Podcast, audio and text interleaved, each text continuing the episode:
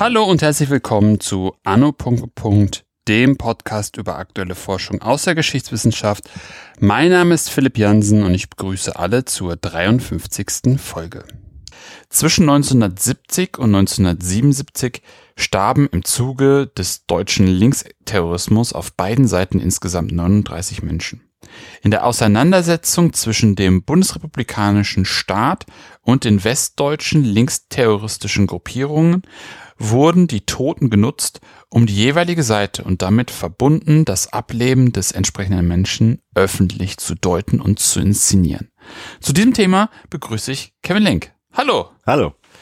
Kevin, bevor wir ins Thema starten, magst du dich einmal selbst vorstellen? Ja, mein Name ist Kevin Lenk. Äh, ich bin am 11. Februar 1992 in Bochum als Kind einer nicht-akademischen Familie geboren worden, äh, habe Geschichte und Kulturwissenschaft in äh, Berlin, also an der Humboldt-Universität und in Exeter studiert. Ähm, nach einem kleinen Auszeit in der freien Wirtschaft bin ich jetzt dann 2017 zum Promovieren an die Humboldt-Universität zurückgekommen, genau zu diesem Thema und äh, habe jetzt angefangen, fröhlich dieses Buch niederzuschreiben, über das wir heute reden und hoffe, dass ich einigermaßen rüberbringen kann, was ich da eigentlich so grob veranstalte. Sehr gut. Frage wie bei jedem, wie bist du zu dem Thema gekommen, über das wir heute sprechen? Mhm. Ich glaube, wie bei so jedem anderen Historiker ist es auch eine Mischung aus biografischen Faktoren, pragmatischen Faktoren und kontingenten Faktoren. Ähm, biografisch äh, ich war in meiner Jugend in Niedersachsen in linken Kreisen unterwegs, habe dann also auch, als ich dann an die Uni kam und die es dann in Seminaren um die historische Tiefenebene dieser Kulturen, in denen ich mich eine Weile bewegt habe, ging, auch sehr dafür interessiert und habe eigentlich versucht, immer diese ganzen äh, Seminare dazu mitzunehmen und bin dann äh, in einem Masterseminar zu äh, politischer Gewalt gelandet in den 70er Jahren mit einer vergleichenden Perspektive Italien und Deutschland. In diesem Seminar gab es dann halt auch die Frage, ähm, wie gehen diese Gesellschaften überhaupt mit den von Gewalt Betroffenen um, also was wir im allgemeinen Sinne auch als Opfer bezeichnen würden. Und zu diesem Zeitpunkt habe ich gemerkt, okay, da gibt es eigentlich noch gar nicht so viel solide Forschung, zumindest für den deutschen Fall. Ähm, und habe dann eine Masterarbeit über Staatsbegräbnisse für äh, Opfer von linksterroristischer Gewalt in Deutschland geschrieben. Da ging es dann um die Fälle Günther von Drenkmann, Siegfried Buback und Hans-Martin Schleier. Und ja, das ist halt so, wie ich erstmal zu diesem Thema überhaupt gekommen bin, einfach aus dem biografischen Interesse in ein Seminar zu einer Masterarbeit aufgrund einer Lücke, die ich erkannt habe. Ähm, das äh, Kontingente an der ganzen Sache war dann, äh, man ist dann irgendwo mit dem Master fertig, man denkt sich, okay, soll es in der Forschung weitergehen? Und hat mich dann entschieden, ich will diese Tür nicht zumachen, ähm, will aber auch noch mal eine Weile außerhalb verbringen, bisschen äh, jobben, gucken, wie sich das anfühlt und habe dann dieses Thema im Hinterkopf behalten und das Pragmatische war dann, als ich entschieden habe, nee, ich möchte definitiv auf jeden Fall versuchen, eine Finanzierung zu kriegen, da reinzukommen und diese Tür wirklich nicht zuzumachen, auch pragmatisch überlegt, äh, wozu lässt sich jetzt eigentlich guten Finanzierungsantrag schreiben? Weil was für mich klar war, ist, ich möchte ein Thema, mit dem ich, also für mich haben. Ich möchte also so cool Projektstellen sind. Ich hatte zu diesem Zeitpunkt eher Lust zu sagen, ein Thema, das, wo ich wirklich fasziniert von bin, wo ich angefixt bin, was, was ich mir selbst entwerfe, was ich mir selbst zuschneide, wo ich mir selbst eine Finanzierung für hole. Und nach wie vor, die Lücke, die ich da in dieser Masterarbeit gesehen habe, war noch da. Es hat mich nach wie vor fasziniert, angefixt, angetrieben habe dann die Finanzierungsantrag äh, gestellt und bin ganz froh, ihn bekommen zu haben und arbeite jetzt da seit 2017 ganz fröhlich dran. Sehr schön. Das ist ja mal eine, eine, eine schöne, eine schöne interessante Geschichte sozusagen, dann zu sagen, okay, man macht das, man probiert das irgendwie aus und das funktioniert dann mhm. auch und geht ja nicht dahin, dass man irgendwie ein Jahr und länger äh, da in der, in der Schwebe hängt. Das ist ja auch ganz schön. Ich hatte mir überlegt, wir sprechen ja mehr oder weniger über die Rote Armee-Fraktion heute, unter anderem. Unter anderem. Im Fokus. Ähm, sozusagen, das ist mit Linksterrorismus unter anderem gemeint, vor allem, würde ich behaupten. Äh, genau, also ähm, mit Linksterrorismus, ähm, man hört es in einem Podcast immer nicht, ich versuche den Begriff eigentlich möglichst zu vermeiden, also mit einer kleinen salvatorischen Klausel, dass Terrorismus natürlich kein neutraler oder gut funktionierender Analysebegriff ist, sondern immer schon eine Zuschreibung, auch ein Quellenbegriff und auch meistens ein politisch pejorativ besetzter Quellenbegriff. Ähm, ich verwende ihn dann ganz einfach pragmatisch, um nicht immer die Phrase nehmen zu müssen. äh, politische Gewalt nach folgenden Strategien oder politische Gewalt, die folgendermaßen funktioniert. Das will dann keiner lesen, das will, glaube ich, auch in diesem Podcast hier keiner so hören. Ähm, aber ja, das umfasst für meinen Untersuchungszeitraum von 1970 19, bis 1977 und für mein Untersuchungsland, die Bundesrepublik Deutschland in dieser Zeit, äh, insbesondere drei Gruppen. Das ist einmal die äh, bekannteste Gruppe ist die RAF, die Rote Armee-Fraktion. Als zweite bekannte Gruppe, Bewegung, Feld, sie sind weniger straff organisiert als die RAF, ist die äh, Bewegung 2. Juni zu nennen und äh, beim, in meinem Untersuchungszeitraum sind sie eher spät und äh, noch nicht so relevant für meinen persönlichen Untersuchungszeitraum, trotzdem eine hochinteressante Gruppe, zu der jetzt auch gute Forschung kommt. Das sind die revolutionären Zellen, die RZ. Das ist mhm. die am wenigsten bekannte von diesen drei Gruppen. Ja. Unter anderem auch, weil äh, die Gewalt, äh, sie haben auch äh, Menschen getötet, aber insgesamt über die Breite sehen was die Gewalt am niedrigstschwelligsten, wo es dann oft dann einfach darum ging, äh, Computer in die Luft zu sprengen, Sabotageakte. Man nannte sie auch die Feierabendterroristen. Deswegen sind sie nicht so sehr am kulturellen Gedächtnis geblieben, wie jetzt zum Beispiel die Rote Armee-Fraktion.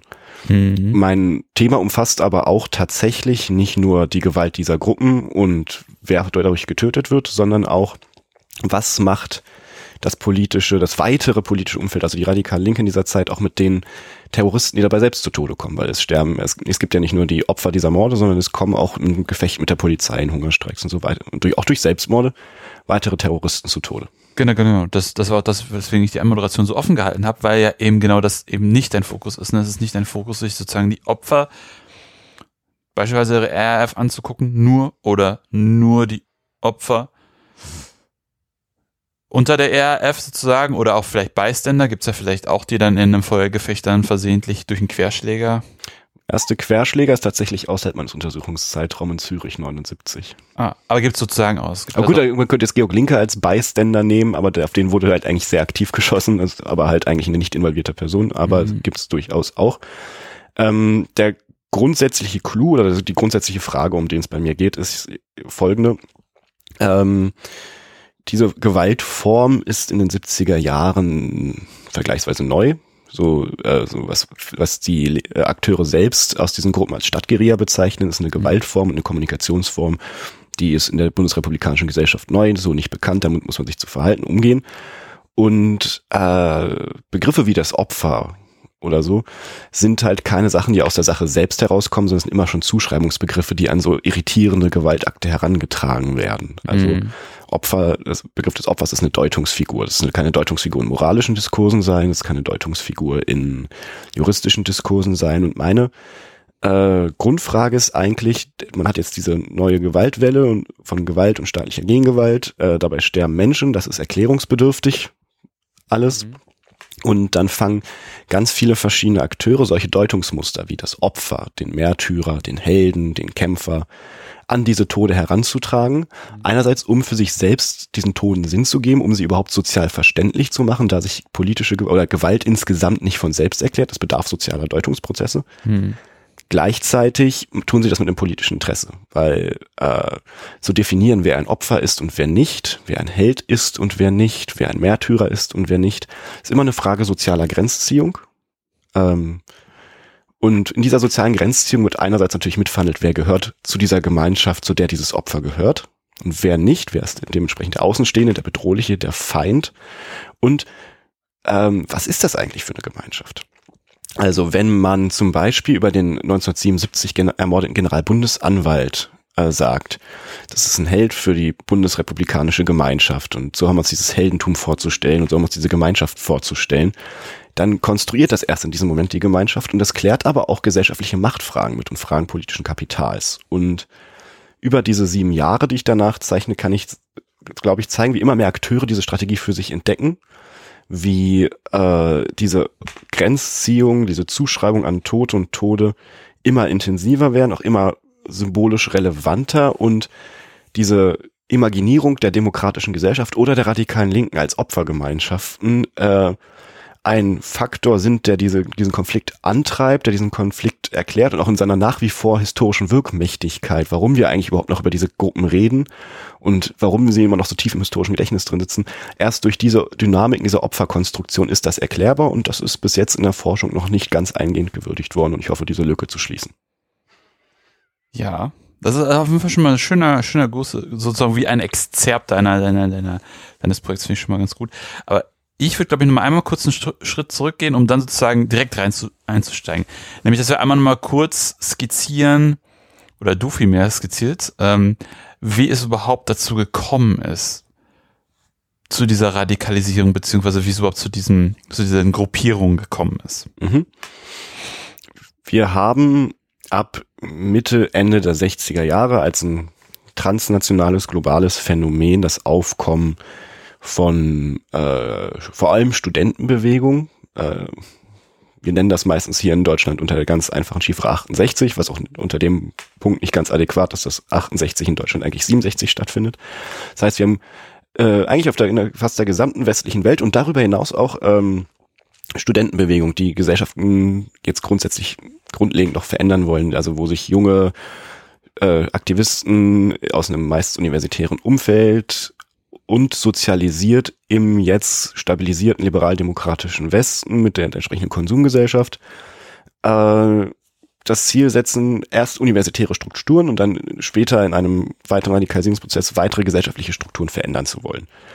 Äh, es findet eine ziemlich fundamentale Politisierung dieser Akteure statt. Ähm, und wir kennen es alle, wir kennen die 68er Demonstration, die Sit-ins, die Anti-Vietnam-Proteste, man hat die Bilder vor Augen. Und was eigentlich auch passiert, diese Bewegung, so viel Wandel sie mittelfristig, langfristig auslösen, diese unmittelbaren Ziele eines schnellen gesellschaftlichen Umsturzes, tiefgreifender, tiefwurzelnder gesellschaftlicher äh, Veränderung, die kriegen die so nicht hin. Diese Proteste verlaufen sich. Mhm. Und da bilden sich aus dieser Erfahrung heraus, dass eben diese Studentenproteste nicht zu unmittelbarem sozialen Wandel führen, für die Akteure ganz viele verschiedene Möglichkeiten. Die einen äh, entscheiden sich ähm, einfach zu dem sogenannten Marsch durch die Institution. Das um das Beispiel zu nennen, es gibt eine riesige Eintrittswelle in die SPD, die gerade aus dieser Generation kommt. Die SPD und insgesamt politische Parteien sind nie wieder so mitgliedsstark wie in den späten 60ern, frühen 70ern. Das macht der Großteil der Gruppe. Einige versuchen dann, äh, gehen in so einen Prozess rein und fragen sich, äh, warum waren wir nicht erfolgreich mit unserer Bewegung? Wie kann man eine politische Bewegung diesen fundamentalen gesellschaftlichen Wandel hin zu einer sozialistischen Gesellschaft oder wie auch immer sozialistisch imaginierten Gesellschaft äh, bringen soll, wie kann man den aufbauen. Für die einen finden für sich die Lösung, ähm, sich selbst als Subjekt revolutionieren zu wollen, also zu sagen, dass eine neue Gesellschaft nur von einem neuen Menschen ausgehen kann, die dann äh, Kommunen bilden, neue Formen von Sexualität ausprobieren zu versuchen, Drogenkonsum, neue Lebensformen, neue Wohnformen, neue Produktionsformen, neue Wirtschaftsformen, also dieses ganze alternative Spektrum, die auch davon ausgehen, dass wenn es sowas wie revolutionäre Gewalt äh, gibt, etwas Spontanes sein muss, man nennt es dann die Spontis, also die Spontanisten.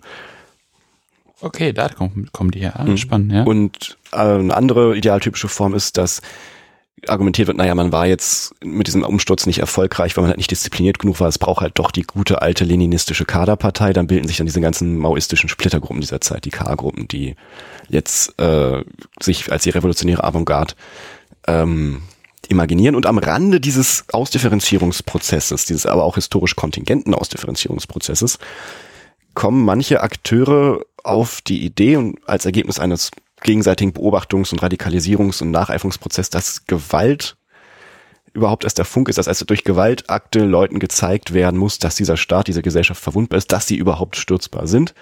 Und ähm, es eskaliert sich langsam hoch. Das fängt erstmal an mit vor allem äh, Brandan, also idealtypisch wäre das Brand, der Brandanschlag auf das Frankfurter Kaufhaus 1968 von Gudrun Enzel und Andreas Bader, quasi die Ouvertüre zur RF.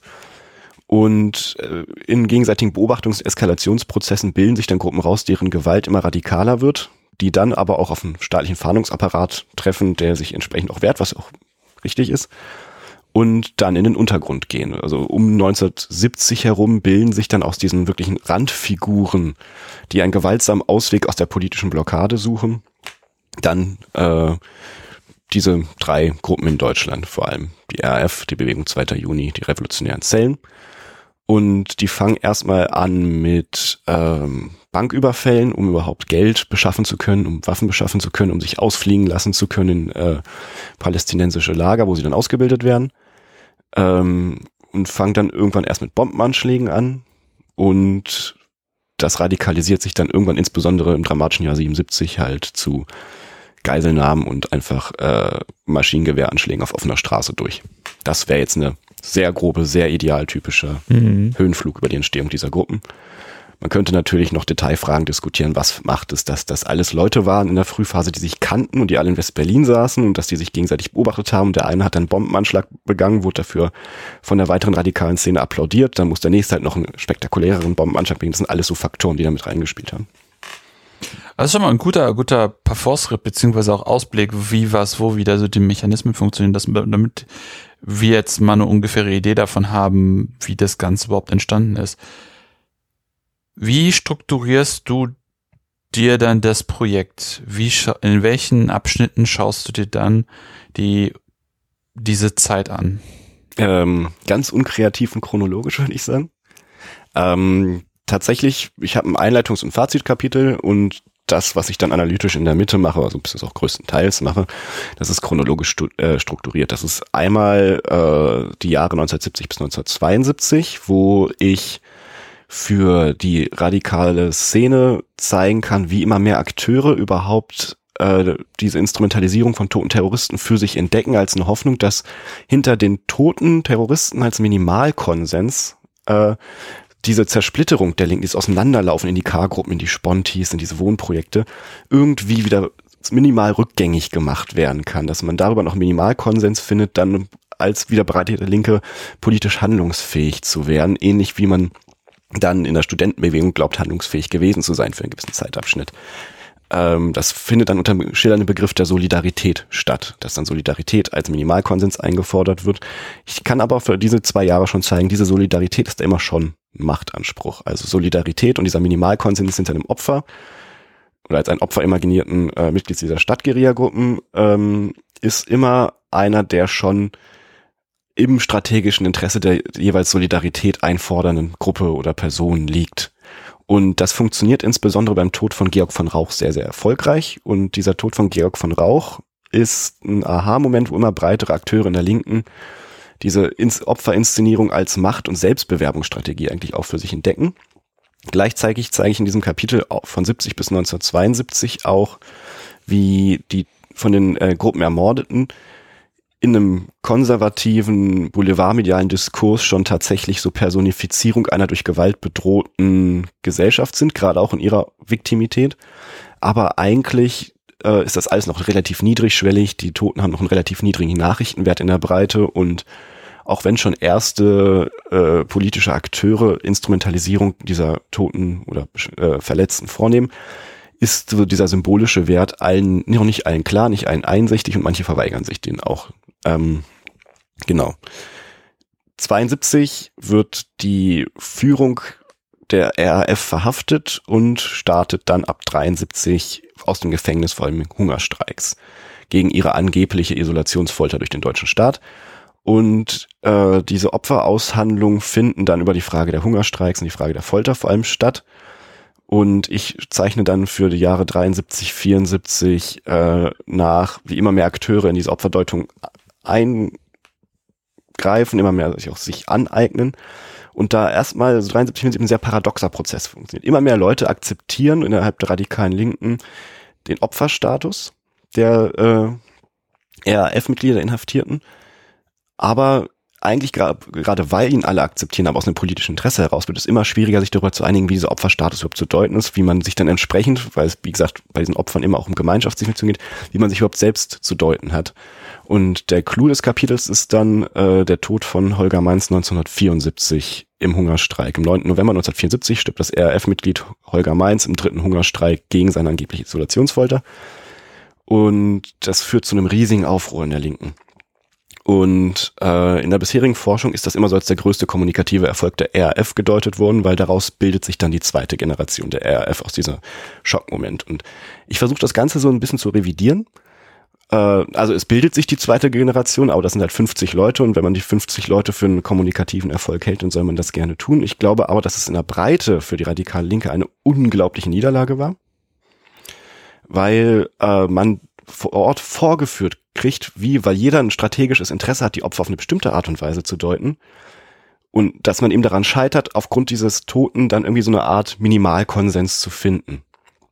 Man äh, wird sich nicht einig und man kriegt da tagtäglich auf jedem Teach-In, auf jeder Diskussion, auf jedem Demonstration vorgeführt, wie zerstritten und selbstreferenziell man geworden ist. Das ist ein unglaubliches Frustrationsmoment für die Linke. Das äh, eine wichtige emotionale Erfahrung ist, dann für die radikal Linke Breiten sich von der RAF und dieser Gewalt dieser Gruppen dann auch endgültig politisch loszusagen. Das ist ein wichtiger Katalysationsprozess, mhm. der noch so seine zwei Jahre dauert. Aber das ist dann ein ganz neuralgischer Moment, äh, dass man merkt, dass man davon loskommt. Es katalysiert Ablösungsprozesse, die schon bereits vorher begonnen haben. Mhm. Ähm, und somit ist es eigentlich eine Niederlage für die RAF, weil die Kommunikationskanäle, die politisch-emotionalen Deutungskanäle, über die sie ihre Opferdeutung gespielt haben, jetzt noch viel unzugänglicher waren, gerade aufgrund dieser Niederlage. Gleichzeitig stirbt in Reaktion auf Holger Mainz, also wird in Reaktion auf den Tod von Holger Mainz getötet, Günther von Drenkmann. Ist hier ein äh, oberster Richter in Berlin zu diesem Zeitpunkt am Kammergericht, also Kammergerichtspräsident West-Berlin. Am 10. November 74 bei einem Entführungsversuch durch die Bewegung 2. Juni erschossen. Ähm, und das führt hier in Berlin zu einem unglaublich politischen Aufruhr. Und das ist ein Moment, wo die Instrumentalisierung dieser Toten für auch politische Selbstdarstellung des Staates ganz großen Katalysationsmoment erlebt. Und zwar äh, entscheiden sich noch kurz nach der äh, Ermordung Drängmanns, entscheidet sich der Senat, der wird halt im, soll halt im Schöneberger Rathaus aufgebahrt werden als Kammergerichtspräsident und dementsprechend soll dann in dem entsprechenden Kreis ihm Ehre erwiesen werden. Die Union oder die Westberliner Union, CDU, führt zu dem, entscheidet sich eine großen Kampagne gegen die sozialdemokratische Regierung, versucht das Ganze so zu spielen als, naja, wenn hier einfach der Kammergerichtspräsident erschossen wird, dann sieht man ja, dass die ganzen Liberalisierung, die ganzen äh, Strafrechenliberalisierung, die, dieser Mangel an Härte, den, der der SPD-Regierung in Westberlin vorgeworfen wird, die offensichtlich dafür sorgt, dass politische Gewalt außer Kontrolle gerät.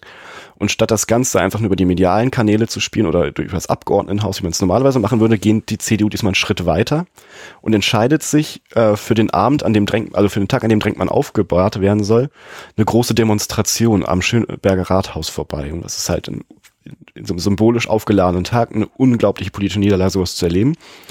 Und die SPD kommt zu einem ganz kongenialen Abwehrmoment. Und zwar sagen sie, okay, wir haben uns jetzt entschieden, dieser, dieser Tod ist gesellschaftspolitisch so wichtig, wir bahren den nicht im Schöneberger Rathaus auf, sondern vor dem Schöneberger Rathaus auf dem Kennedyplatz und wir veranstalten eine große überparteiliche Trauerkundgebung, wodurch sie die CDU effektiv zwingen, diesen, diesen, diese Demonstration vor der eigenen Haustür abzusagen und sich in diese Trauerkundgebung einzureihen, weil ansonsten würden sie quasi den demokratischen Konsens um Toten verletzen. Und handeln mit der CDU aus. Es gibt keine parteipolitischen Schilder. Es gibt keine, keine, keine Sprechchöre. Alle Leute, die da hinkommen, marschieren in Schweigemärschen hin, die zwar von verschiedenen Parteien aus verschiedenen Richtungen geleitet werden, aber nicht parteipolitisch lesbar sind und veranstalten dann eine große Trauerzeremonie. Und damit reicht es ja auch noch nicht diese Trauerzeremonie ist dann nicht nur eine Neutralisierung der CDU vor dem Ort, sondern ist dann vor allem auch äh, eine Selbstaufführung des von West-Berlin und zwar nach den politischen Konzepten, die die SPD-Regierung zu verteidigen sucht. Also demokratische Gesellschaft wird als eine offene Gesellschaft, als eine dialoglastige Gesellschaft. Äh, Günther von Dreckmann wird ein tragisches Opfer inszeniert und äh, der Bundespräsident Scheel, der auch die Trauerrede hält, äh, mahnt immer an, dass man sich nicht hinter, hinter äh, Position verschanzen soll, sondern mit einem Dialog bleiben soll. Und der Staat und die Art von Gesellschaft, diesen der Umgang, den die SPD gegen konservative Kritik zu verteidigen versucht, wird in einer äh, Zeremonie aufgeführt, zu, in die man quasi die CDU reingezwungen hat mit. Sozusagen das, was die Linken versucht haben, diese sozusagen große Umarmung, schafft dann sozusagen in dem Moment, wo du nachweist, dass Holger Mainz keine wirkliche Wirkung, nicht diese Wirkung entfaltet, sozusagen, die intendiert ist, diese große mhm. Umarmung aller Linken, mhm. sondern führt eher dazu, dass eine ganz kleine, kleine Gruppe von 50 Menschen sozusagen dann die zweite Generation der RAF gründet, aber sozusagen im Großen verpufft ist. Sozusagen das dein Fokus ist. Aber sozusagen im Gegenbild sozusagen die SPD, die von der CDU als Oppositionspartei angegriffen wird, sozusagen das schafft nämlich die Umarmung der CDU und sozusagen die irgendwie Endparteipolitisierung. Es, ja, also es ist eine erdrückende Umarmung. Die CDU muss quasi zähneknirschend ja. die SPD auch in den Arm nehmen und lächelt böse dabei. Mhm.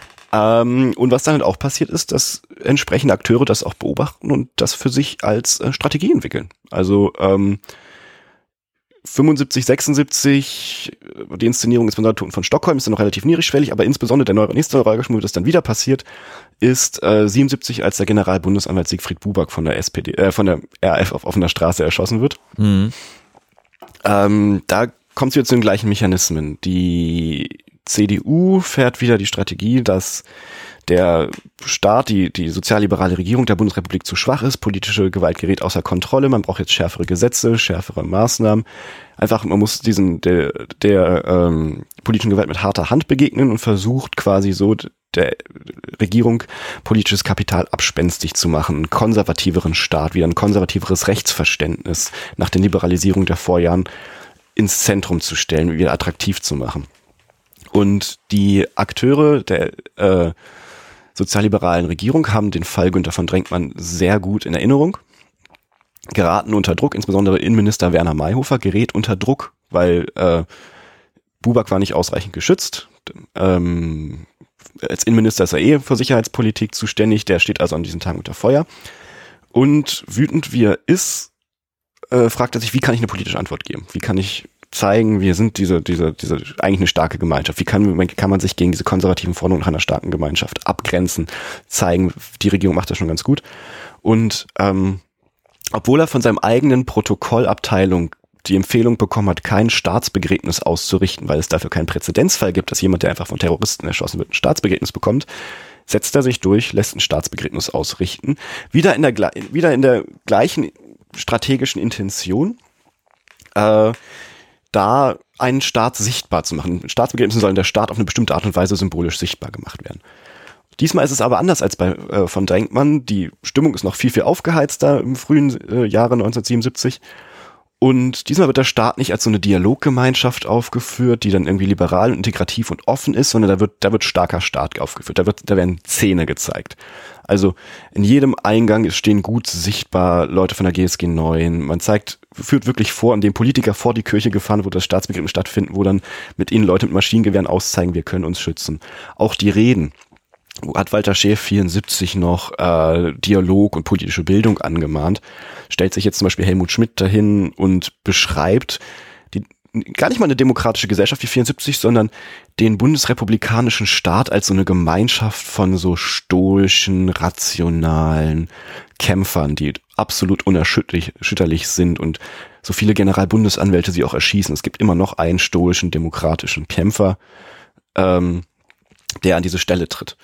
Und das Paradox an der Sache ist jetzt, ähm, was ich zeigen kann, wir haben in der Forschung bisher immer so diskutiert, dass äh, die SPD in diesen Jahren aufgrund der politischen Gewalt in so ein Rückzugsgefecht gerät. Also dass es dann eher so konservative Staatsverständnisse gibt, die von der CDU vertreten werden, die eher loyalitätsorientiert sind, sicherheitsorientiert sind, gemeinschaftsorientiert sind, identitätspolitisch. Und die SPD damit überfordert ist dann und irgendwie Position abräumen muss. Aber eigentlich kann ich dadurch zeigen, gerade in dieser symbolischen Kommunikation eben zur Verteidigung, es ist die SPD und die, die sozialliberale Regierung, die aktiv solche Staatsverständnisse befördert, um sich als handlungsfähig, als äh, stark darzustellen. Und den Höhepunkt erreicht es dann äh, Ende 77 mit Hans-Martin Schleier, was ganz, eine ganz offensichtliche Märtyrerinszenierung ist, wo es auch nicht mehr um politischen Dialog geht, sondern wo es eigentlich um eine sakralisierte, auf Märtyrer ausgerichtete Identitätspolitik einer Opfergemeinschaft geht. Hm. Gibt es da wieder ein Staatsbegräbnis? Ähm, Hans-Martin Schleier ist ein ganz witziger Fall. Der kriegt kein Staatsbegräbnis, sondern ein Staatsakt. Das ist ein Unterschied. Mhm. Ähm, bei Hans-Martin Schleier äh, ist die Sache, Schleier wird halt im September 1977 entführt, 45 Tage von der RAF gefangen. Der Staat weigert sich, ihn gegen die inhaftierten RAF-Mitglieder auszutauschen.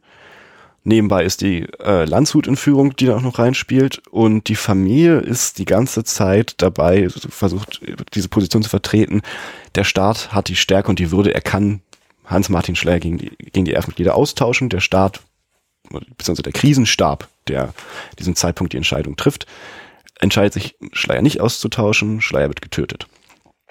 Ähm, man hat also diesen grundsätzlichen politischen Konflikt zwischen der Familie und äh, dem Krisenstab. Gleichzeitig wieder im Krisenstab das Bedürfnis, diesen Tod jetzt sozial, im sozialen Sinn zu geben, ihn sozial zu inszenieren, ihn symbolisch in die eigene Erzählung, was in diesem Herbst jetzt passiert ist, zu integrieren. Und haben natürlich aber wirklich, ich kann, man muss es so offen sagen, die Hosen voll, dass diese Familie da nicht mitspielt weil man ohne die Familie kein Staatsbegräbnis, bis auch keinen Staatsakt ausrichten kann. Und man hat so viel Schiss, dass man nicht mal selbst fragt, ob ein Staatsbegräbnis okay ist, sondern man bittet Hans Filbinger, der ist zum Zeitpunkt Ministerpräsident in Baden-Württemberg und eigentlich ein Freund der Familie, einfach mal ganz vorsichtig zu fragen, ob das möglich ist. Und ähm, die Witwe Schleier, deren Zustimmung zu diesem Staatsakt immer als große Verzeihungsgeste bis jetzt gedeutet wurde in den Medien und in der Forschung, die spielt ein sehr, sehr interessantes Spiel, die macht das auch sehr geschickt, die sagt, ja, wir können eine staatliche Zeremonie machen, aber kein Staatsbegräbnis, sondern ein Staatsakt, der beinhaltet keine militärischen Ehren, keine Flaggen, keine Nationalhymne, keine Verdienstkreuze und ähm, reduziert dieses staatlichen Symbolismus auf ein absolutes Minimum.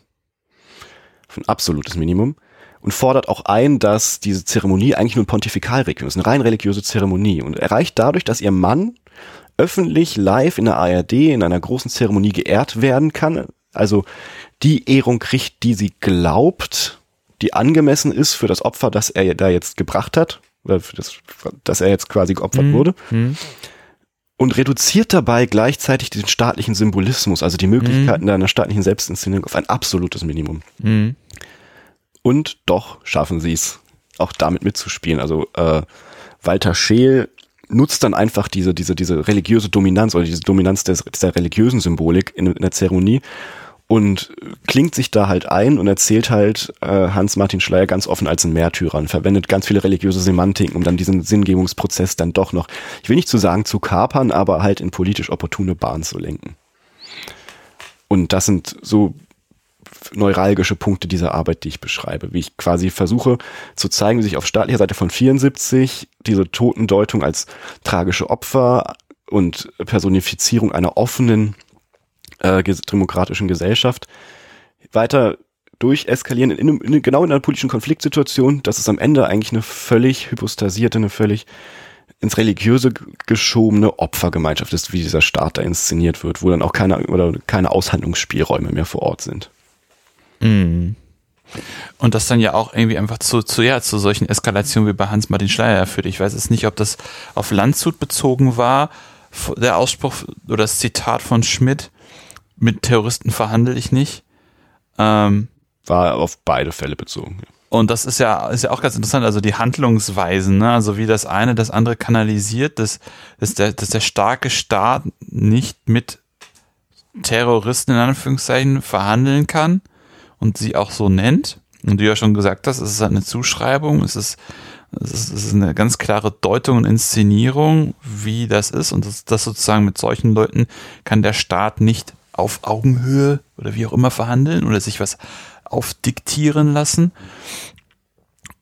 Und wie dann sozusagen eigentlich ja, die, die, wie auf einer Schiene ist dann irgendwie klar, okay, bei Hans-Martin Schleier, da wird niemand ausgetauscht. Ja, da äh, muss man, glaube ich, zwei Ebenen unterscheiden. Die eine Ebene, die auch schon Kollegen von mir behandelt haben, ist halt dieser Lernprozess, wie überhaupt mit diesen Gewalttätern umgehen. Also genau dieser Lernprozess, was bringt es mit ihnen zu verhandeln? Ähm, da gibt's ja den, durchaus den Fall im Februar, März äh, 1975. Äh, wir haben da gerade in Westberlin Abgeordnetenhauswahl und die Bewegung 2. Juni schafft es mit Peter Lorenz, wenige Tage vor der Wahl den Spitzenkandidaten der CDU zu entführen. Und äh, der Krisenstab trifft sich und er tauscht aus. Er lässt mehrere Mitglieder der Bewegung 2. Juni nach Aden ausfliegen. Äh, Peter Lorenz wird freigelassen und diese Mitglieder der Bewegung 2. Juni nach Aden ausgeflogen wurden, die bleiben jetzt nicht im Jemen, die gehen über verschiedene Kanäle zurück und sind ein paar, sind kurz danach alle wieder im Untergrund und äh, wieder da. Wieder da. Mhm. Und das ist der Lernprozess, der da eher dazu geführt hat, zu sagen, man muss der Härte sagen, man verhandelt nicht mit Geiselnehmern, einfach um auch zukünftige Geiselnahmen zu verhindern und diesen Staat Stärke zu zeigen. Worum ich mich kümmere in meiner Arbeit ist weniger diese Ebene, mhm. sondern nicht diese Ebene, wenn einer, also wenn jetzt Helmut Schmidt sagen würde, der Staat verhandelt nicht mit Terroristen, dann frage ich weniger, warum tut er das nicht, sondern mir geht es um die Ebene, wie wird dieser Staat imaginiert und inszeniert. Darauf also, wollte ich hinaus, genau, genau, genau. Yeah. Genau. Und dieser äh, Staat, der imaginiert und inszeniert wird, der ist, äh, wird dann immer einen anderen Symbolismus. Also dieser Staat verhärtet sich dieser Staat. Also meine Betreuerin, die auch mit in der Diskussion ist, wie man diese Zeit zu deuten hat, redet da von einer Kontraktion des Rechtsstaates, zum Beispiel einfach, weil das Strafprozessrecht verschärft wird, weil einige der Liberalisierung der Vorjahre im Strafrecht gebremst werden oder abgeblockt werden und auch rückgängig gemacht werden. Und äh, auf der symbolischen Ebene findet ein ähnlicher Prozess statt. Wenn der Staat in diesen Inszenierungen der Toten, also wie ist diese Gemeinschaft zu denken, diese Toten, noch so 74 so in die Gesellschaft hinausgegriffen hat, mit der Gesellschaft arbeitet, wo es dann um politische Bildung geht, wo es dann um der Staat als etwas geht, der in einer lebendigen demokratischen Gesellschaft wirkt, findet auch dort ein symbolischer Kontraktionsprozess statt, der über den Schritt Siegfried Buback, der Staat ist eine Gruppe gemeinschaftlicher demokratischer Kämpfer, die diesen Staat verteidigen, hin zu noch weiter, eine weitere Stufe der Kontraktion. Der Staat ist eine sakralisiert gedachte mhm. Märtyrergemeinschaft. Mhm. Das heißt, man hat dann in der symbolischen Ebene, um die es geht, in der äh, imaginären Ebene, um die ich mich äh, kümmere, einen vergleichbaren Kontraktionsprozess. Mhm, mh, genau, wo dann die, die Opferkultur auf der demokratischen Seite forciert wird. Und wie du von sagtest, sozusagen, ne, wir haben immer noch einen, wir haben immer noch einen, der auf einen erschossenen, mhm. ermordeten Generalbundesanwalt folgen kann. So, wir geben nicht auf. Genau. Huiuiuiui. Und so zynisch das jetzt klingt, aber so zynisch waren die Zeitgenossen.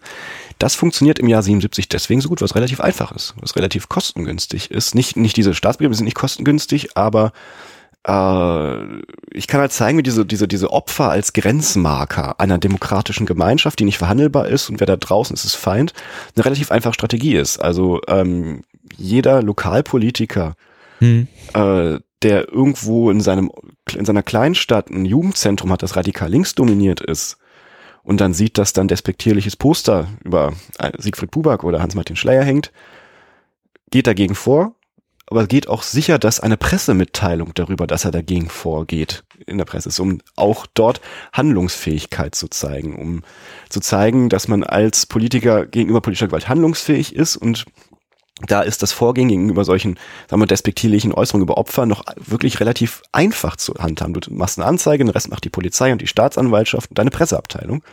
Und das greift immer weiter aus. Insbesondere nach dem sogenannten Buback-Nachruf, wo in Göttingen ein despektierlicher Nachruf über den frisch ermordeten Siegfried Buback herausgegeben wurde, gibt es immer mehr Akteure, die vor Ort ihre eigene politische Handlungsfähigkeit, den eigenen politischen Handlungswillen dadurch demonstrieren, dass sie nach ähnlichen Fällen suchen, dass sie gegen ähnliche Fälle vorgehen und äh, versuchen so politisches Kapital zu erheischen und das Ganze auch medial vermitteln. Und das führt dann insbesondere im Jahr 77 zu einer Schleife. Ähm, es gibt despektierliche Äußerungen über einen Toten. Politiker entdecken das als eine strategische Möglichkeit der Selbstinszenierung als handlungsfähigen Stadtvater, ja. Landesvater ja, im ja. Fall von des Ministerpräsidenten von Niedersachsen, Ernst Alp, mhm. zu diesem Zeitpunkt, ähm, medialisieren das, mhm. wie es da äh, dieser bösen, bösen Akteure gibt, die jetzt hier despektierlich über Tote reden, ja. inszenieren das mediell und laden dadurch aber diese, diese Frage, wie rede ich über die Toten, noch symbolisch viel mehr auf, was dafür sorgt, dass dann auch noch viel mehr andere Akteure auf die Idee kommen, das als einen symbolischen Grenzmarker zu nutzen zur politischen Selbstinszenierung. Hm. Bis runter in den absurden Fall. Das ist eines der schönsten Beispiele, um noch zu schreiben, was ich meine, dass diese Opfer äh, hm. Aussagen als Grenzmarker immer weiter ausgreifen. Kurz nachdem Hans-Martin Schleier ermordet wurde, im äh, Oktober 77, ähm, gibt es den Fall, dass jemand bei einem Jugend also einer Jugendeinrichtung in ähm, Frankfurt bemerkt, dass dort ein Plakat hängt, das sich despektierlich über Schleier äußert. Hm. Clou des Plakates ist jetzt aber, dieses Plakat hing da schon ewig vor der Entführung, sondern es bezog sich auf das Vorgehen des äh, Arbeitgeberpräsidenten Schleiers in einem Streit. Und dieses Jugendzentrum war jetzt kein politisch unverdächtiges Jugendzentrum. Man geht dann da auch vor Ort gegen dieses Plakat vor. Man zwingt dieses Plakat abzunehmen, sonst würden städtische äh, Förderungen gestreicht werden. Man lässt das natürlich alles schön über den Lokalteil der Frankfurter Allgemein spielen, zeigt also auch medial Handlungsfähigkeit und tut es deswegen, weil es halt eine relativ einfache Strategie politischer Selbstdarstellung ja. und Gemeinschaftsabgrenzung ist. Ja, ja. Und so greift gerade im Jahr 1977 von der Bundesebene mit dieser hoch, mhm. hochschwelligen Staatsbegriffen greift das auf die Landesebene des universitären Disziplinarrechts aus bis runter in obskure Jugendzentrum in der Nähe von Frankfurt, die da Ärger mit ihrer Stadtverwaltung kriegen. Genau, und ufert dann auch irgendwie aus in, wie tief geht das und wie weit geht das zurück, ne? Das also sozusagen im positiven Sinne despektierlich über Schleier und Co. zu sprechen, so eine, macht man sich dann gleich zur Persona non grata. Mhm. Ähm, und ruft dann sozusagen den Staat auf den Plan. Mhm. Das finde ich auch irgendwie ganz interessant, dass das dann so, das wäre nämlich meine Frage gewesen, weil wir die ganze Zeit jetzt ja über, auf, sag ich mal, Bundesebene gesprochen haben, wie sich das dann runterklustert. Und da hast du ja gerade sehr, einmal den Ritt durch die Institution von oben nach unten gemacht. Und das finde ich ganz interessant, wenn man, wenn man das sich einfach mal vorstellt, dass, das, das, ist einfach, ja, wie du es gerade schon sagst, wie so eine Spirale ähm, einfach losgetreten wird, aus der auch einfach kein Entrinnen ist. Genau, also das Tragische dieser Spirale ist ja sogar, was ja im Gegenzug passiert, das ist ja noch eine selbsterhaltende Spirale, ist ja nicht so, als wären äh, die betroffenen Linken in jedem Fall Unschuldslämmer in diesem Prozess. Nee, nee. Sondern was sich auch ergibt, gerade weil die Toten jetzt zu einem Marker werden, der diese demokratische Gemeinschaft abgrenzt und die, wo Sachen nicht mehr sagbar sein sollen, ergibt sich gerade auf der Linken dann so die Attraktivität des gezielten Regelbruchs. Genau, genau. Also ähm, dass dann auch auf der Reaktion, dass diese Sachen nicht mehr sagbar sind, noch provokativere Sachen. Und so, so dreht sich die Schleife in diesem Jahr 1977, so dreht sich dieses Rad im 1977 weiter, einfach weil man dieses Ding hat, die auf der einen Seite kann man sich relativ einfach politisch durch die Sanktion eines politischen Regelbruchs profilieren, auf der anderen Seite profiliert man sich genau durch diesen Regelbruch und erntet da immer mehr symbolisches Kapital mit.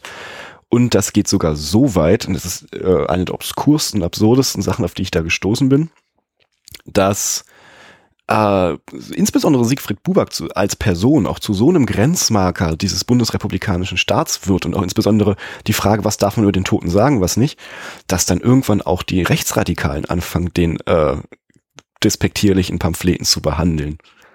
Weil er halt auch für die radikale Rechte als Vertreter dieses Staates irgendwie äh, feind, illegitim ist und sich, sich genau diese Technik aneignen. Also es sind nicht viele Beispiele und leider haben wir nicht viele erhaltene Pamphlete, aber es gibt so zwei, drei rechtsradikale Zeitschriften und Pamphlete in dieser Zeit, wo die radikale Rechte mehr oder weniger auch anfängt, Siegfried Buback da als ein Grenzmarker von sich zu schieben, ihn als Opfer abzulehnen. Und das ist halt auch die gesamte Tragik dieses Prozesses aus politischer Profilierung auf der einen und der anderen Seite. Auf jeden Fall, was total spannend ja auch daran ist, sozusagen, wie du dann auch äh, gerade schon mit der zweiten Generation RF darstellen konntest, wie dann da teilweise auch so Lesarten den Fokus leicht verlieren und äh, diese selbstreferenzielle und dann kam das und dann kam jenes und dann so und so. Also das ist wirklich so wie auf so, so einem Track läuft ne? und dass man dann auch dieses rechts und links dann nicht mehr sehen möchte, finde ich ganz spannend, dass du das dann so ein bisschen aufbrichst und immer wieder sozusagen guckst und vergleichst. Mhm. Wie geht das, dass du halt dem nicht irgendwie auf den Leim gehst, sondern halt versuchst immer noch so flexibel zu sein und immer wieder so rechts, links, vorne, hinten. Oben, unten vor allem. Also oben, unten, ja. Versucht zum, versuchen eine Case Study äh, zu, also die kriegen also Siegfried Buback und seine Begleiter, die mit ihm im Auto saßen, die mhm. mit ihm mhm. erschossen wurden, ja. äh, die kriegen 1977 in Karlsruhe ein Mahnmal. Okay. Äh, also das, die Stadt Karlsruhe fängt 1977 damit an, ihnen das Mahnmal hinstellen zu wollen. Dauert bis 1978 und das ist auch ein sehr schwieriger Prozess, wo politische Interessen und politische Ebenen aufeinanderstoßen und wo ich gerade zeigen kann, wie diese, diese Opferinszenierung auch nach unten ausstrahlen, wieder nach oben zurückstrahlen weil ähm, Otto Dullenkopf, der Bürgermeister von Karlsruhe, kommt 1977 kurz nach dem Anschlag auf die Idee und wird auch von verschiedenen Bürgern angesprochen. Hey, hier vor Ort wurde einer erschossen, das war ein politisch dramatisches Ereignis, irgendwie müssen wir das in der Stadt verankern und er stellt sich, kommt dann auf die Idee, ja, er stellt sich da als guter Stadtvater mehr oder weniger da, indem er dieses ähm, dann Mahnmal hinstellt und schreibt das Land Baden-Württemberg und den äh, Bund an. In der Mitte Bitte, dieses Mahnmal kostet ungefähr 45.000 D-Mark, will doch jeder ein Drittel machen. Ähm, das Land Baden-Württemberg sagte relativ schnell Ja zu. Es geht einmal kurz durchs Kabinett, das Kabinett nickt, Zusage kommt nach ein paar Wochen. Ähm, die Anfrage, die er ans Bundeskanzleramt schickt, da kommt erst die Antwort, ja, wir leiten es ans, Innenminister, äh, ans Justizministerium weiter, die sind da irgendwie zuständig für und setzt das Innenministerium quasi ins CC. Das Innenministerium ist super begeistert davon erstmal, weil das für die, äh, für Werner Mayhofer, also quasi die Fortsetzung dieser opferbezogenen Identitätspolitik ist, die der bereits im Staatsbegräbnis mhm. gelernt hat. Der sagt, ja, so eine demokratische Identitätspolitik über solche Änderungen kann man gut betreiben. Mhm.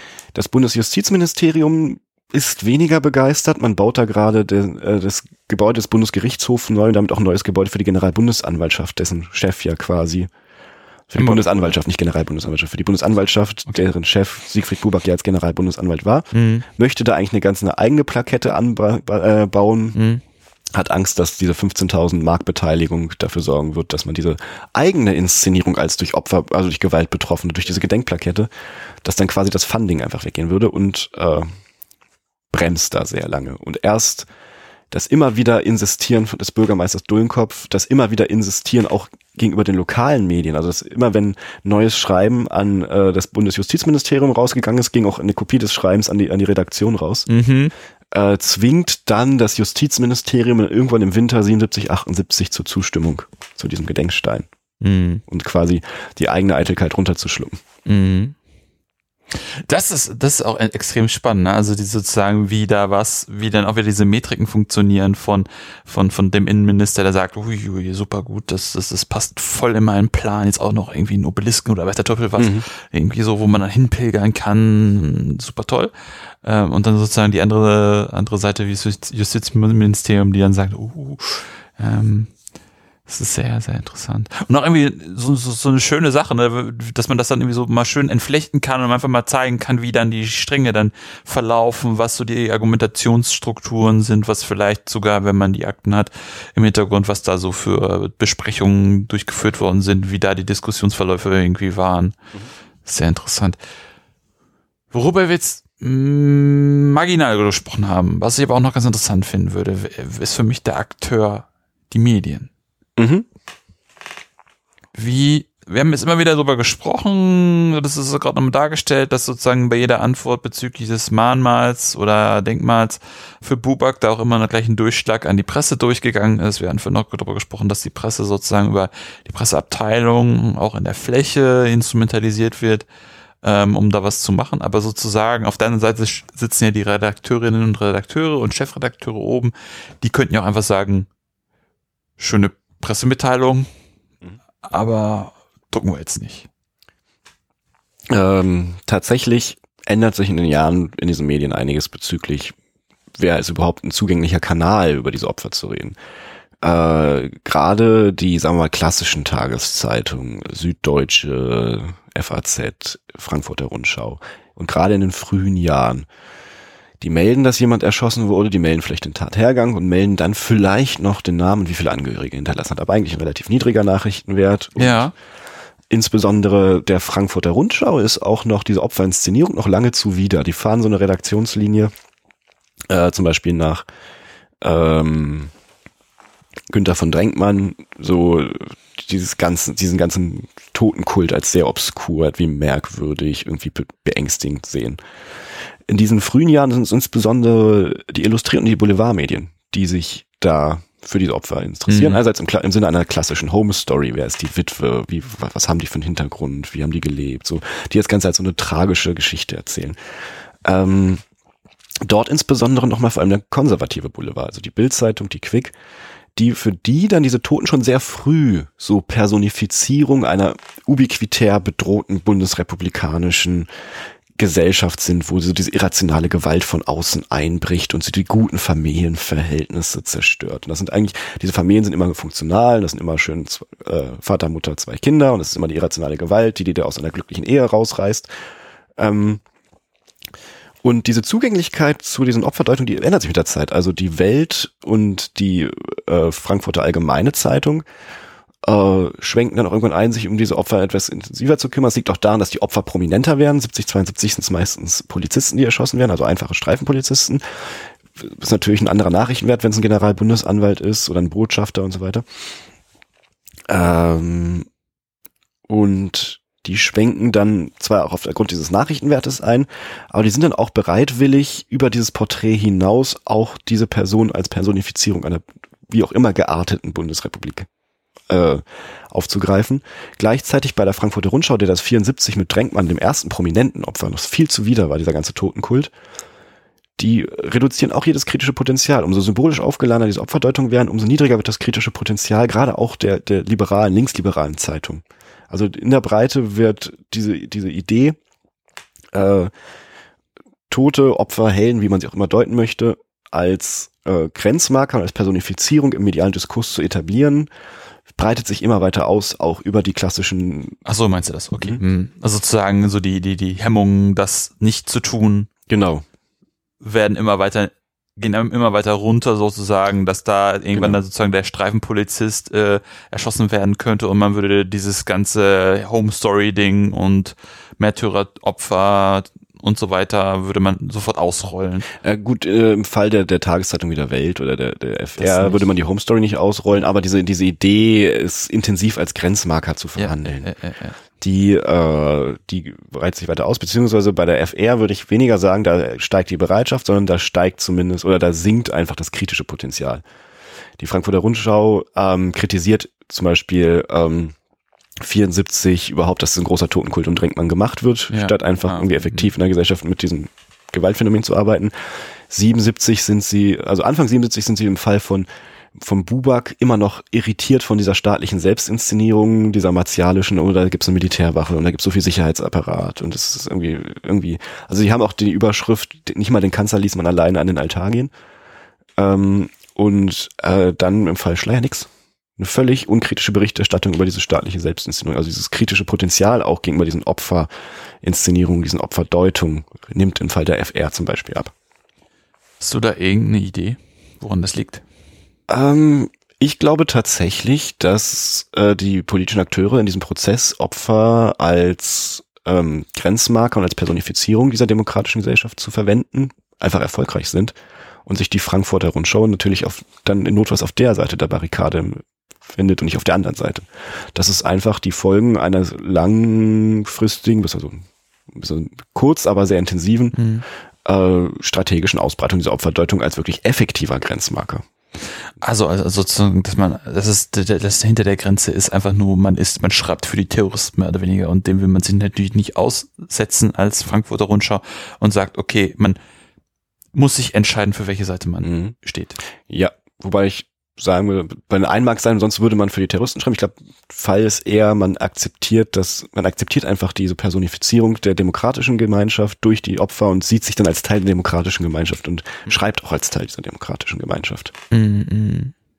Weil dann ja auch wieder durch die breite Umarmung der Demo Bundes bundesdeutschen Repu bundesrepublikanischen Demokratie ja eigentlich auch nichts anderes geht. Genau. So hatte ich dich nämlich verstanden, dass dann ja irgendwann diese Umarmung so breit und auch so starr ist, dass man da sozusagen nicht mehr raushüpfen kann. Genau, also im Prinzip diese Umarmung versucht so jede Binnendifferenzierung zu nivellieren. Genau. Und zwar ja. immer auch strategisch intendiert. Also die Umarmung der konservativ imaginierten Opfergemeinschaft, wie sie dann von CDU, CSU betrieben werden, versucht alle Unterschiede, alle Differenzen zu nivellieren und einfach auch schon per se zum Problem zu machen im Rahmen einer konservativ imaginierten demokratischen Gemeinschaft. Äh, und die breite Umarmung der Sozialliberalen um die Opfer äh, versucht da alle Unterschiede, alle politischen Binnendifferenzierungen zu nivellieren im Rahmen des eigenen strategischen Interesses. Und da sind die, glaube ich, im Jahr 77 beängstigend erfolgreich. Was ich halt generell so spannend finde, ne, wenn wir jetzt zum Beispiel, das ist total lange her, ne, aber wenn man zum Beispiel an den Kaiser denkt, den Aufruf, ne, ich kenne keine Partei mehr, ich kenne nur noch Deutsche, oder dann auch dieses, dieses Märtyrertum, was dann ja im NS dann teilweise auch gerade im hinten, hinten weg, so mit Filmen wie Kolberg, die halt enorm diese Opferbereitschaft hochpushen und hochkochen und irgendwie, ja, und man für die richtige Sache kann man auch irgendwie sich opfern und soll man sich auch opfern. Das ist ich habe die ganze Zeit so, so, so immer wieder diese Bezugspunkte, wo ich denke, so, das ist halt so at, it, at its worst sozusagen in, die, in, in, in den Werkzeugkasten reingegriffen. Mhm. Ähm, diese ganzen Strategien, über die ich da schreibe, die da 70 bis 77 äh, sich Bahn brechen, die genau das machen, sind natürlich, haben ihre historischen Tiefen. Also ja, es ist genau das. Also äh, es ist genau dieser Versuch, eine Gemeinschaft ohne Binnendifferenzierung auf eine Richtung hin einzunorden. Das, ähm, womit ich jetzt nicht behaupten möchte, da wird eine Volksgemeinschaft beschworen oder nein, so. Nein, nein, aber sozusagen. Ähm, so jetzt in der Gegenwart wird es trotzdem versucht. Genau, und es wird trotzdem versucht und das liegt einerseits in dieser Bindifferenzierung dieser Figuren. Es gibt eine wunderbare Arbeit, da können wir nachher bei Literaturempfehlungen nochmal drüber reden, wo es also diese Strategie ist alt. Märtyrer ist ja schon eine Personifizierung einer Opfergemeinschaft seit den frühen Christen. Ähm, man muss dann immer äh, zwei Ebenen miteinander in Verbindung bringen. Einerseits, was für ein Deutungsballast bringt eine Figur wie der Märtyrer, eine Figur wie der Held, eine Figur wie der Gefallene, der Kämpfer immer mit Genau. aber auch auf dieser Ebene habe ich das analytischen Blickpunkt, ist aber nicht mein Fokus in meiner Arbeit, Ja. wo ich darum sage, ich, also ich behaupte jetzt nicht, das Bild von Märtyrern verändert sich maßgeblich in den Jahren 70 bis 77 in der Bundesrepublik, eine völlig absurde Behauptung. Ja. Aber was sich verändert ist, und das ist die zweite Ebene dieser Figuren, so der pragmatisch-hermeneutische Kontext. Also wann sind Leute überhaupt bereit, diese Figuren einzusetzen im strategischen Interesse? Mhm. Wie viele Leute kaufen ihnen das ab? Welche Lernprozesse gibt's dadurch? Und wie attraktiv wären dadurch Märtyrerdeutung für andere Akteure, sich da auch anzuschließen, damit ihre eigenen strategischen Interessen zu folgen? Und das passiert 70 bis 77, dass da ganz viele Hürden, ganz viele Hemmungen fallen. Und dass dadurch so, ein, so eine Art differenzloser Minimalkonsens herbeigeführt Mhm. wird. Und das partizipiert an einer, wie gesagt, sehr, sehr langfristigen, sehr, sehr alten historischen Tradition, Tote genau für sowas zu nutzen. Das ist das, was der Kaiser gemacht hat. Das ist das, was die frühen Christen gemacht haben. Was eigentlich fast jede Form politischen Totenkultes in der europäischen Tradition macht. Wobei ich aber trotzdem nicht behaupten würde, dass es was Anthropologisches ist, sondern einfach diskursiv sehr alte, sehr etablierte, sehr tief sitzende, sehr vertraute und deswegen aber auch einfach abrufbare Deutungsmuster. Ja, ja.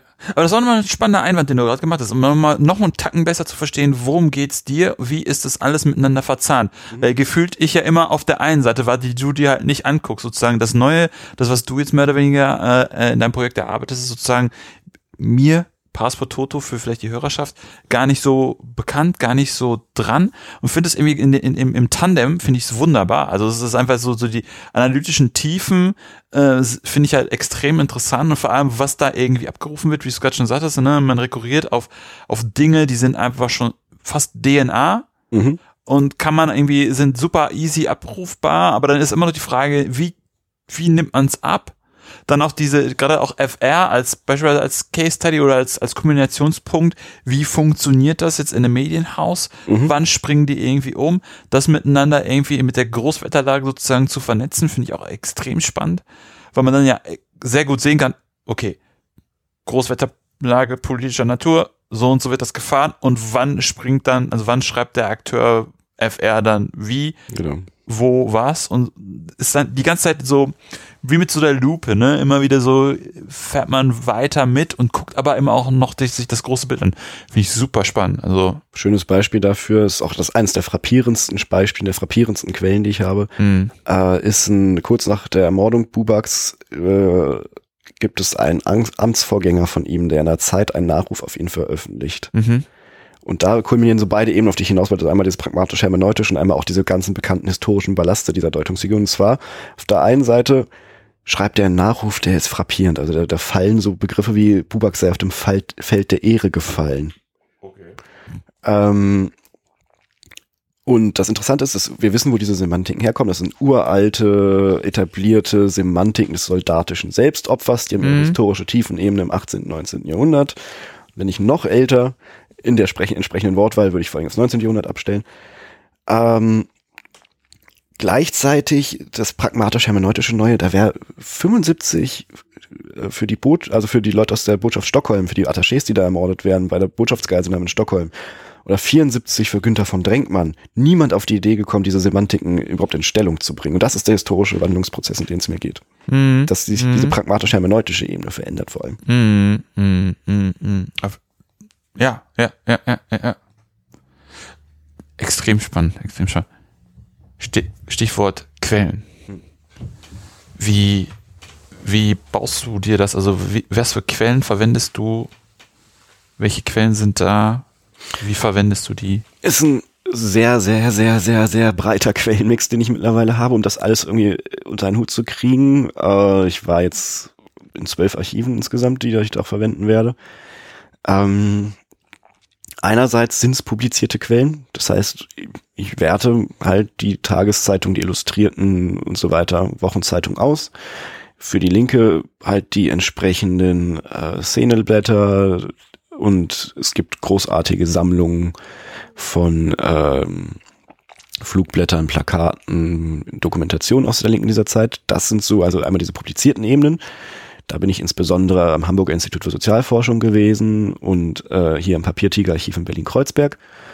Ähm, ich versuche natürlich aber auf die Akteursebene zu kommen, die dahinter liegt. Ich kann, möchte nicht nur eine mediale Diskursanalyse machen und da auch einmal das Hamburger Institut für Sozialforschung hat die äh, Akten aus den RAF-Anwaltsbüros, wo man so ähm, zumindest die strategischen Intentionen, die Kommunikationsprozesse zwischen dem unmittelbaren RAF-Umfeld und der breiteren radikalen Linken ganz gut auf einer akteursbasierten Ebene nachvollziehen kann. Mhm. Ähm, und auf staatlicher Ebene halt aus dem Bundesarchiv die internen Akten des Bundesinnenministeriums und des Bundesjustizministeriums, die insbesondere und, und des Bundeskanzleramt, Bundespräsidiums, diese vier äh, Institutionen sind für diese Ausdeutung dieser Toten, die Inszenierung dieser Toten in diesen Jahren federführend. Da gibt es großartige Aktenbestände zu. Mhm. Ähm, und diese beiden Hauptstränge ergänzen sich dann durch Ergänzung aus zum Beispiel, um den Fall dieses Mahnmals zu nehmen, aus dem Karlsruher Kommunalarchiv, die mir da sehr unbürokratisch äh, etwas bereitgestellt haben.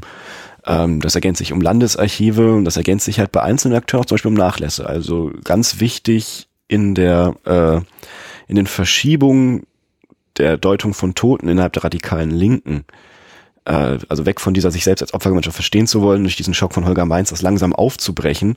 Ein ganz neuralgischer Moment ist dann der Tod von Ulrike Meinhof. Da ist zum Beispiel äh, Helmut Gollwitzer sehr wichtig. Das ist ein äh, äh, linker Theologieprofessor äh, hier in West-Berlin in der Zeit, der auch eine Grabrede für äh, Meinhof hält. Äh, und der hat einen Nachlass im Evangelischen Zentralarchiv, wo auch einiges drin ist. Also im Prinzip würde ich zusammenfassen mit sehr, sehr viel publizierte Quellen, werden ergänzt durch hauptsächlich Bestände aus dem HIS und dem Bundesarchiv.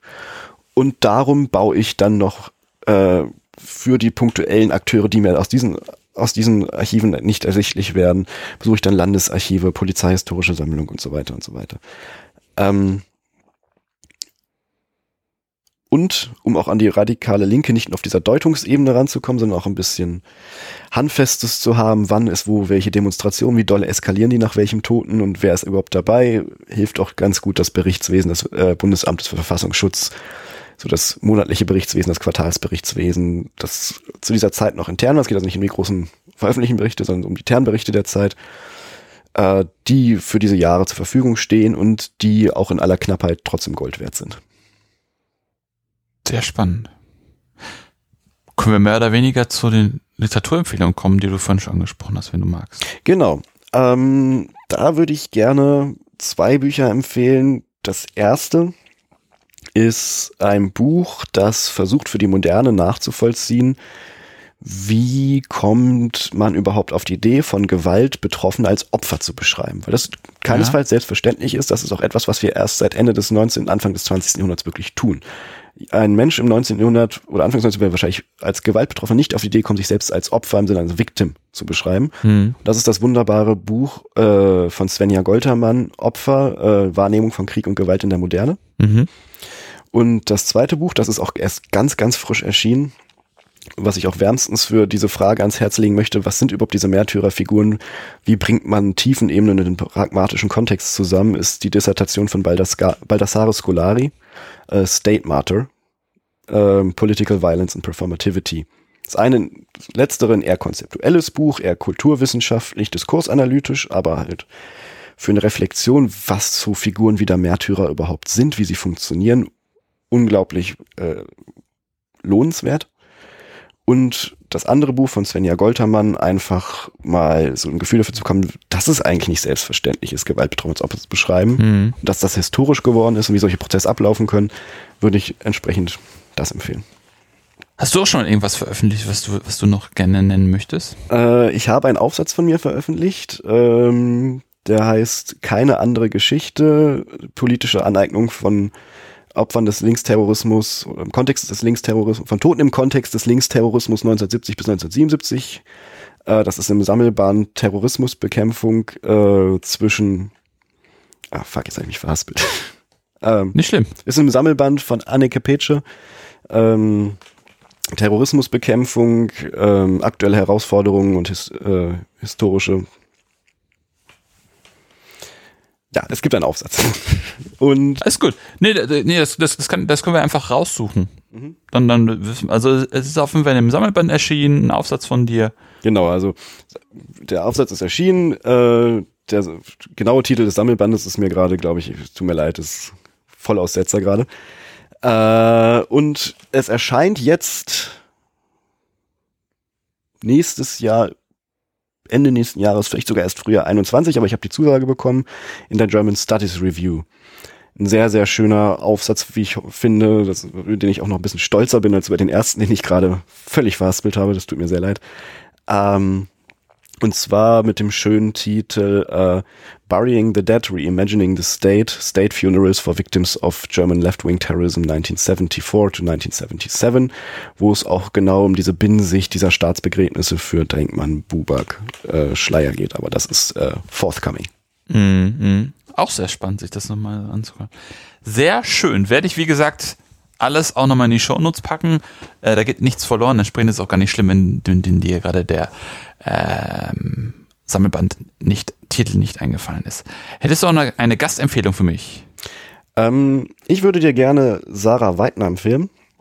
Die ist jetzt nicht an meinem Themenfeld nah dran, aber hat ein ganz wunderbares Projekt, wo es um Exiljuristen in London während des Zweiten Weltkrieges geht. Also Deutschland überrollt den Kontinent.